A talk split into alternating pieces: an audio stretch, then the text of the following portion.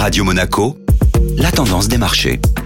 Et la tendance des marchés avec Société Générale Private Banking. Bonjour Laura Guial. Bonjour Benjamin. Nouveau record pour l'inflation aux États-Unis. Après trois jours consécutifs dans le vert, les marchés européens ont finalement interrompu leur hausse suite à l'annonce de l'accélération de l'inflation aux États-Unis. Au plus haut depuis février 1982, les prix à la consommation sont ressortis en hausse de 7,5% sur un an. L'indice parisien a clôturé en baisse de 0,45%. Et du côté des valeurs? Une série de publications a animé les résultats hier, aussi bien aux États-Unis qu'en Europe. Walt Disney gagné 4,2% à la clôture européenne après avoir publié un chiffre d'affaires au-dessus des attentes. Les titres Twitter et Uber ont également profité de leurs bons résultats. En Europe, Atos a reculé de 4,3% après avoir averti de nouveau qu'il n'atteindrait pas ses objectifs annuels, pourtant déjà révisés début janvier. Dernier coup dur pour le groupe, après une série de revers ces derniers mois, le cours de l'action est à son plus bas depuis 10 ans. La société de transformation numérique des entreprises publiera ses résultats fin février.